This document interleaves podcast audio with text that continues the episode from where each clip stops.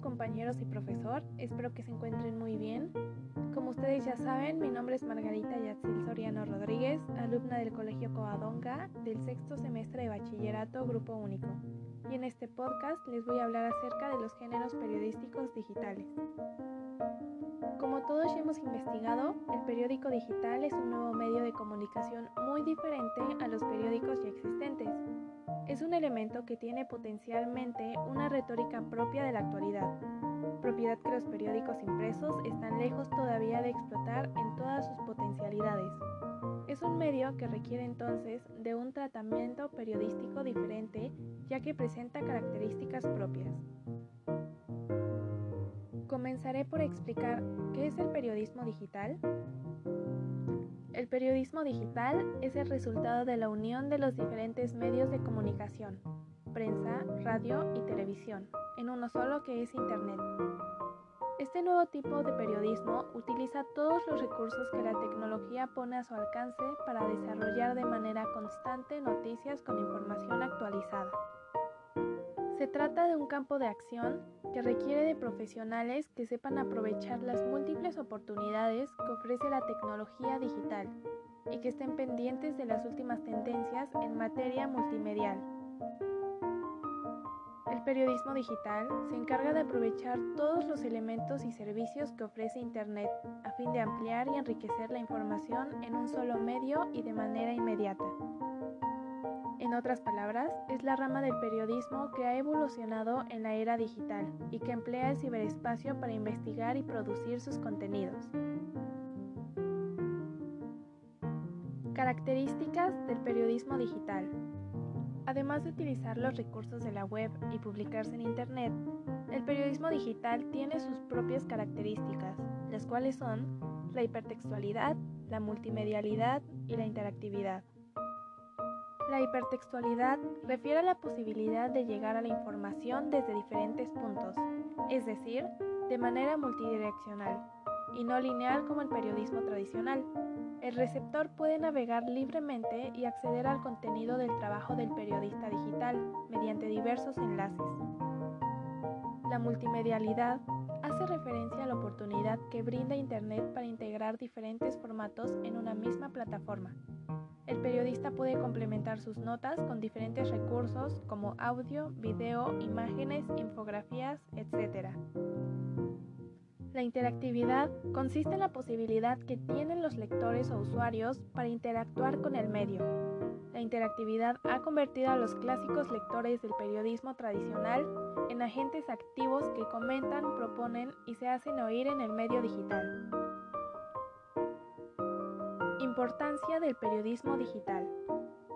La mayoría de las personas están desde sus hogares consumiendo constantemente información en torno a este delicado panorama de salud pública. La gente se está saturando de información, ya que se quieren informar acerca de lo que ocurre durante la crisis y lo que vendrá después. Ahí es donde el periodismo digital debe informar a las personas, pues las noticias falsas siguen circulando. La información emitida por los periodistas debe ser de calidad y concisa, dada la gran cantidad de información a la que se tiene acceso. Las nuevas generaciones llegan con cambios en todo sentido, sobre todo en su forma de comunicar y percibir la información a su alrededor. En la actualidad, la mayoría de los consumidores de prensa escrita son mayores de 40 años. La otra parte de la población prefiere informarse a través de redes sociales o en un canal más inmediato y al alcance de algo tan simple como el celular. No solo se trata de la rapidez, sino de una manera más real y mejor explicada de hacerles llegar las noticias o sucesos en tiempo real. Esto no termina aquí. Con el pasar de los años, la población crece y sobre todo las nuevas generaciones. Por eso, cada vez son más los medios digitales de difusión de información disponibles para la población.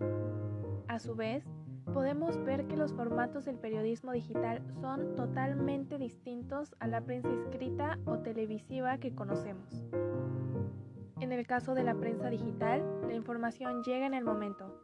Es mucho más inmediata y lo interesante de este caso es que se puede ir actualizando la nota conforme va avanzando la situación. Como podemos ver, el periodismo digital es importante porque nos permite estar informados en tiempo real y de manera instantánea. Descripción de los géneros periodísticos digitales. El género informativo es aquel que transmite la noticia de manera objetiva. Esta es interpretada como de interés general, por lo que el periodista no debe exponer su punto de vista bajo ningún concepto. Todo lo que se exponga debe estar bien documentado, alegando únicamente a la verdad de los hechos. Sencillamente, el profesional expondrá la noticia sin rodeos y sin exponer su persona en lo que cuenta. El género interpretativo es un género moderno que se usa como contrarresta de los otros medios de comunicación. El periodista expresa su punto de vista aunque sin posicionarse explícitamente, se muestra como testigo de un acontecimiento que analiza y del cual genera una hipótesis. Establece una visión de las consecuencias tras los hechos acontecidos y la compara con el contexto actual del lector o espectador. El género de opinión es aquel en el cual el periodista da su punto de vista con respecto a una noticia, analiza las circunstancias de la misma y lleva a cabo una interpretación en función a los hechos en su evaluación, puede proponer soluciones o alternativas a lo acontecido. Ejemplos de géneros periodísticos. Tres ejemplos de géneros de opinión son la editorial, la crítica y el artículo de opinión. La crítica forma parte de los géneros de opinión del autor. Consiste en un texto que analiza y desmenuza una obra artística, ya sea una escultura, una pintura, un libro o una película. En ella, el crítico da su opinión ofreciendo argumentos sólidos y justificando sus comentarios.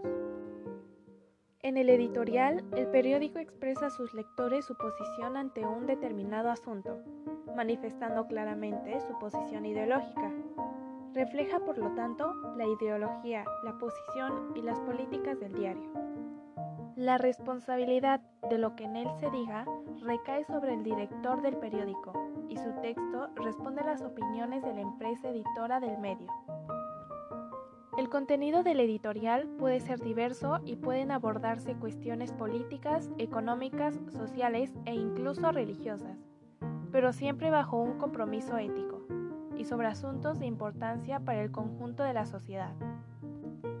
El artículo de opinión está escrito por un periodista o colaborador del periódico que expone su pensamiento y puntos de vista acerca de un determinado tema. Por lo tanto, refleja la opinión e interpretación de su autor sobre asuntos de la actualidad informativa. Su autor, que no tiene que ser necesariamente un periodista, goza de absoluta libertad expresiva y juega cada vez más un importante papel en la sociedad.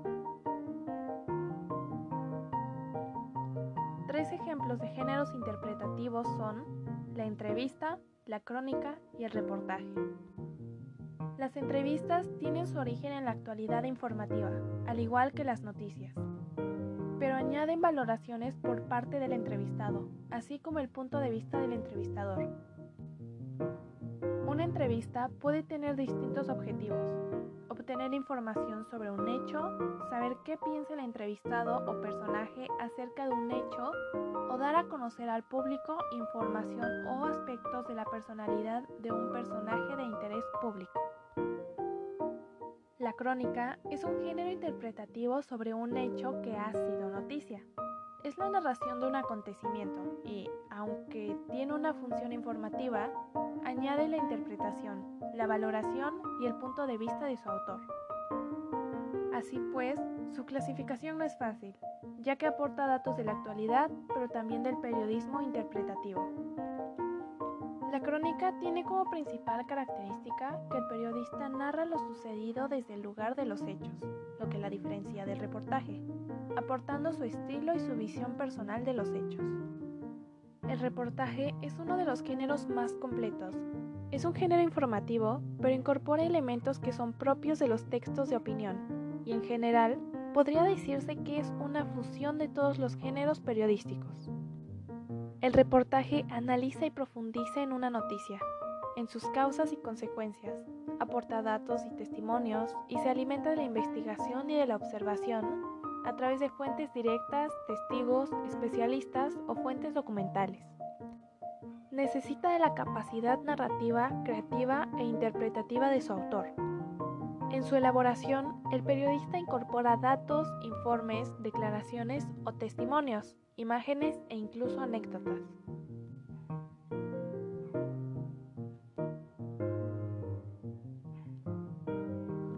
Dos ejemplos de género informativo son la noticia y el reportaje. La noticia es el género informativo por excelencia y es la base sobre la que se construye el periodismo informativo. Debe contestar a las grandes preguntas del periodismo, las llamadas seis preguntas. ¿Qué? ¿Quién? ¿Dónde? ¿Cómo? ¿Cuándo? ¿Y por qué? La entrevista. Algunos autores consideran la entrevista como un género informativo, no obstante, es un género sujeto a la interpretación de la realidad, tanto por parte del entrevistador como del entrevistado. Entrevistas son más objetivas o informativas, mientras que otras son claramente interpretativas. Compañeros y profesor, he llegado al final de este podcast. Gracias por tomarse el tiempo para escucharme y espero que les haya sido interesante los temas y subtemas que he abordado dentro de este podcast.